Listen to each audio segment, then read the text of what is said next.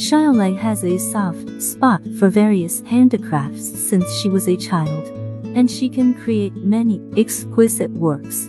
This year, a large-scale handicraft exhibition was held in the city.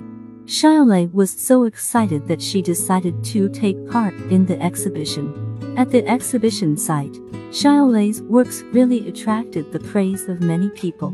Just when Xiaolei was delighted with her work, a boy came over and looked at her work seriously, admiring her from time to time. He said that he admired the creativity and ingenuity in Xiaolei's works, and praised her for her excellent handwork. The two chatted because of this, and it turned out that the boy's name was Jack, and he, like Xiaolei, also loved various handicrafts. The two hit it off and discussed their common hobbies enthusiastically. Since then, Xiaolei and Jack have often made appointments to do handicrafts together, relying on their common hobbies. The two have become more and more familiar with each other and have become more and more affectionate. Jack often encourages Xiaolei to use her creativity and not be bound by established thinking patterns.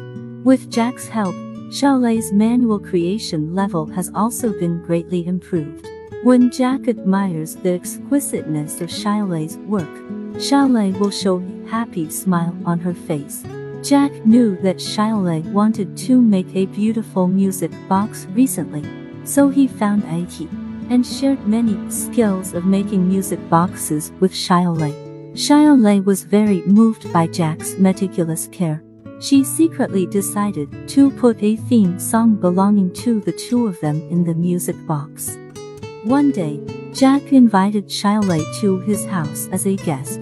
Xiaolei found that there were many of her works in Jack's house, and Jack said that they were his favorite pieces. Seeing that her work was carefully preserved by Jack, Xiaolei was very happy. At this time, Jack plucked up the courage to express his heart to Xiaolei saying that he admired Xiaolei's talent and character very much, and hoped that the two could become a couple of lovers. Xiaolei blushed and nodded in agreement. From then on, the two established a relationship and became a young couple. They still maintain their hobby of making handicrafts, but they reveal more careful thoughts in their works. Jack will secretly put the wood carvings he made in Xiaolei's woven bag and Xiaolei will also draw symbols representing the two on the corners of Jack's paintings. Every work is silently expressing their feelings. But the good times don't last long. Jack's parents think that Xiaolei's family is not good enough. They don't agree with this marriage and force them to break up. Xiaolei was heartbroken. She could no longer arouse her interest in making handicrafts. And she also hid all the gifts Jack gave her, and couldn't bear to look at them again. The two could only meet secretly, behind their parents' backs.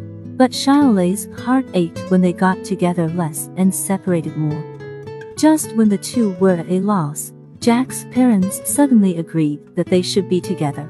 It turned out that they wanted to test the relationship between the two. But they changed their minds when they saw that their relationship was firm.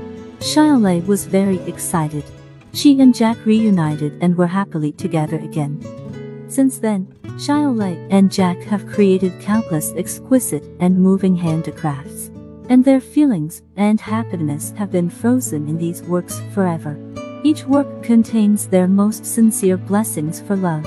They believe that as long as there is love in their hearts, they can create the most beautiful works in the world. If you like to listen to my program, you can subscribe and share. See you next time.